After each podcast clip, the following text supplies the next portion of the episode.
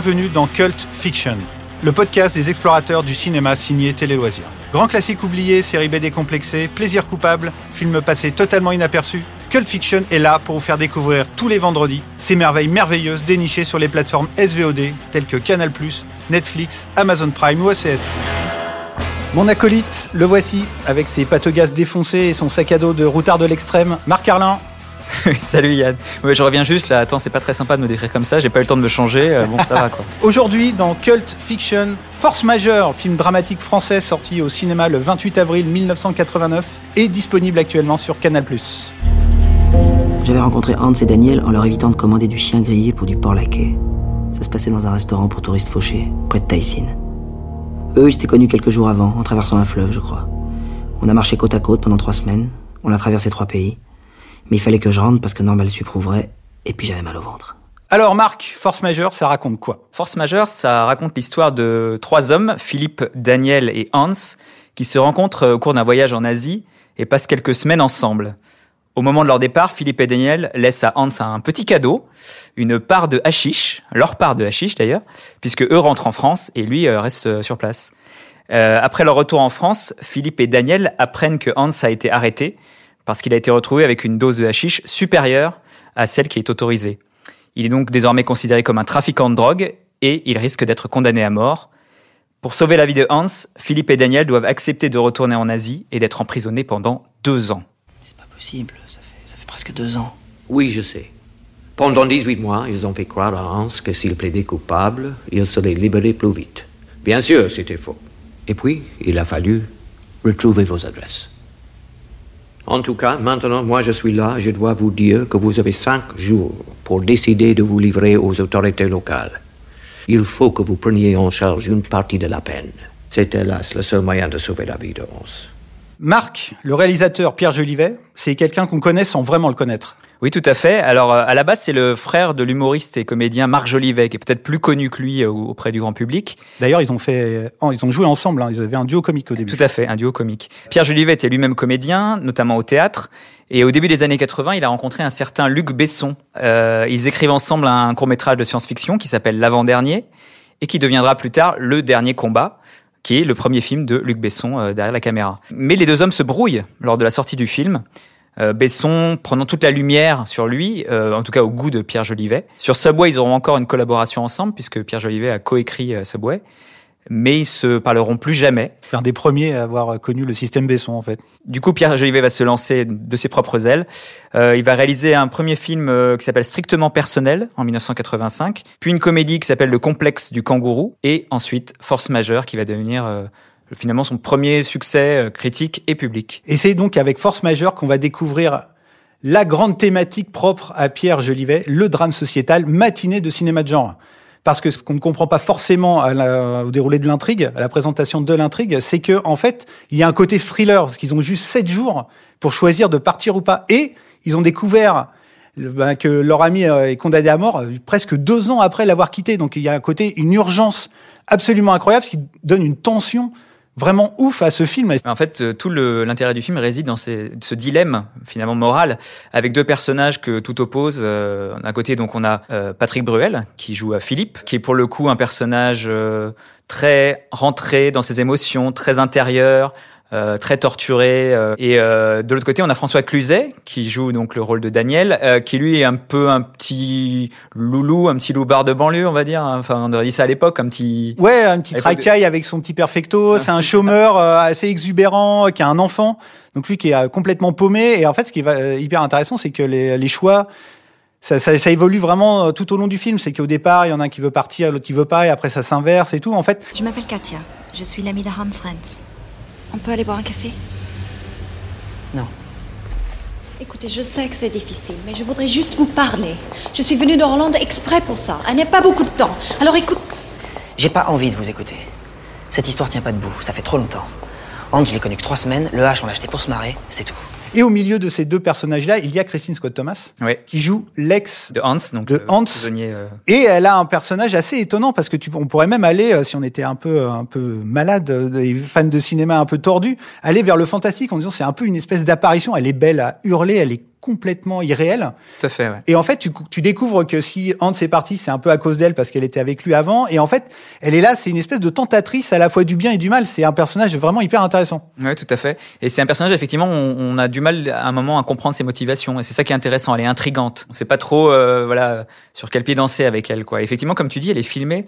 Il y a une espèce de limite de halo de lumière autour d'elle. Et il y a quelque chose d'irréel, ouais, complètement. Et ben, c'est vraiment un trio d'acteurs qui euh, vraiment explose avec ce film avant d'exploser, mais complètement au cinéma. Enfin, maintenant, François Cluzet, c'est devenu un acteur absolument immense du cinéma français. À cette époque-là, non, c'était encore un mec qui qui se cherchait un peu. Patrick Bruel a explosé. Euh, alors lui, littéralement, avec son album qui est sorti genre quelques mois après, ouais. Après le film, alors ça, c'est devenu quelqu'un d'autre carrément. Et euh, ouais, Christine Scott Thomas, après, elle a fait euh, quatre mariages d'enterrement plus tard et tout. Elle est devenue une actrice hyper, pareil, hyper importante. Mais c'est la réunion de ces trois dans ce film-là c'est vraiment une, vraiment une belle surprise et c'est un des le grand avantage de ce film. Et le, la grande chose aussi qui rend ce film vraiment puissant, c'est que Pierre Jolivet fuit le pathos en permanence. C'est-à-dire que le Hans, le pauvre Hans, qui lui risque la mort, en fait, on ne le voit jamais. Non. Il y a Sauf jamais... sur une vidéo. Ouais.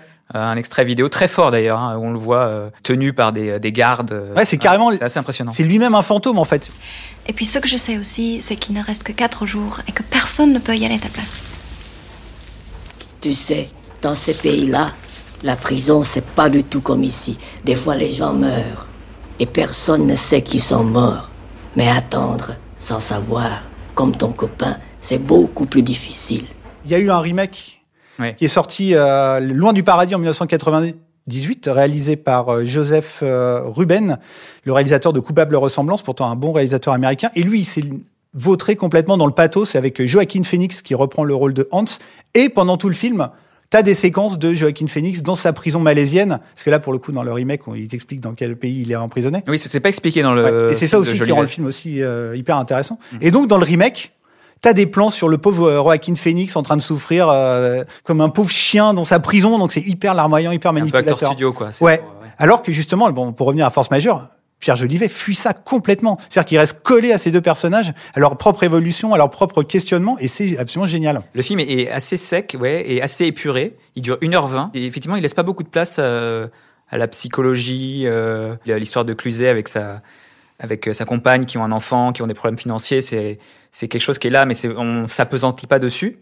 Et pareil pour Patrick Bruel, euh, tout passe comme ça très vite. C'est aussi ça qui est un petit peu déroutant au début quand on commence à regarder le film c'est qu'on met un petit peu de temps avant de comprendre exactement où vont les personnages, leur motivation, etc. Et on retrouve ce mélange savoureux de drame et de films de genre tout au long de sa carrière après, avec des films notamment avec Vincent Lindon comme euh, Fred ou Ma petite entreprise qui ont vraiment été des films qui ont marqué. Euh... Ouais, Fred, ça a été un vrai succès euh, public à l'époque. C'est des films modestes, mais euh, ça a toujours été. Il a toujours réalisé des films assez modestes. Pierre Jolivet, c'est c'est un peu dommage parce que c'est un réalisateur un peu important, mais en même temps que on oublie vraiment, vraiment très facilement, quoi. Oui, c'est vrai, c'est pas un réalisateur qui a une place très importante au niveau du cinéma français, et pourtant qui continue à réaliser des films régulièrement.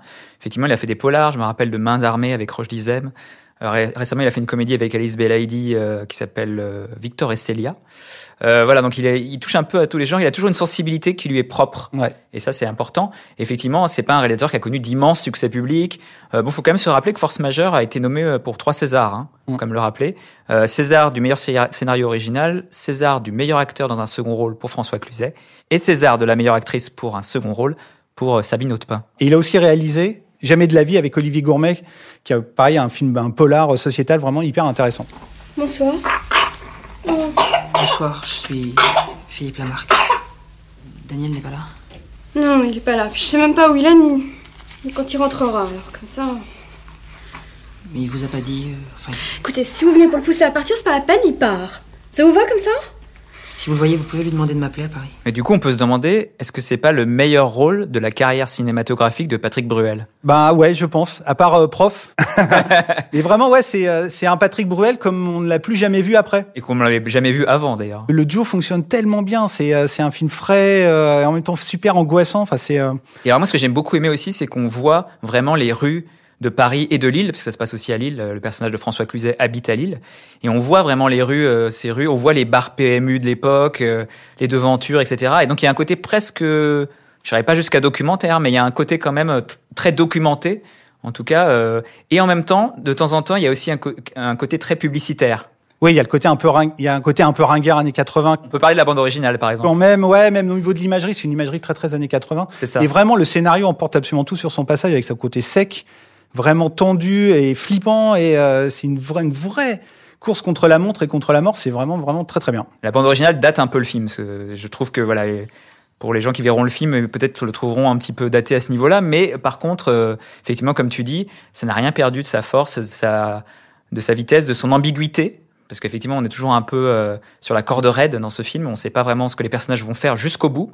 Et d'ailleurs, le- la fin est assez. euh, La fin est hyper Étonnante, mystérieuse. ouais. Elle est vraiment brute et euh, tu prends ça dans la tête et hop, le film est fini, 1h20. Euh, T'es vraiment, vraiment, vraiment scotché par ce que t'as vu. Donc, pour résumer ce qu'on vient de dire avec un talent proprement stupéfiant, je dois dire, Force majeure, c'est un drame poignant qui flirte avec le thriller, une œuvre délicate qui fuit le pathos, un super casting de futures stars avec, attention les yeux, peut-être la meilleure prestation de Patrick Bruel.